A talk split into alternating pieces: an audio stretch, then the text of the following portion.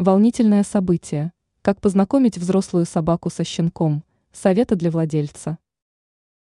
Появление щенка в доме, где живет взрослая собака, является нелегким событием для всех. Как познакомить животных так, чтобы они в будущем стали ладить между собой? Разберемся в этом более подробно. Создание уголка. Перед знакомством с собакой щенка важно разместить в другой комнате на несколько дней.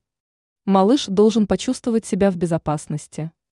Для этого ему нужно понять, что у него есть безопасное место. Использование предметов.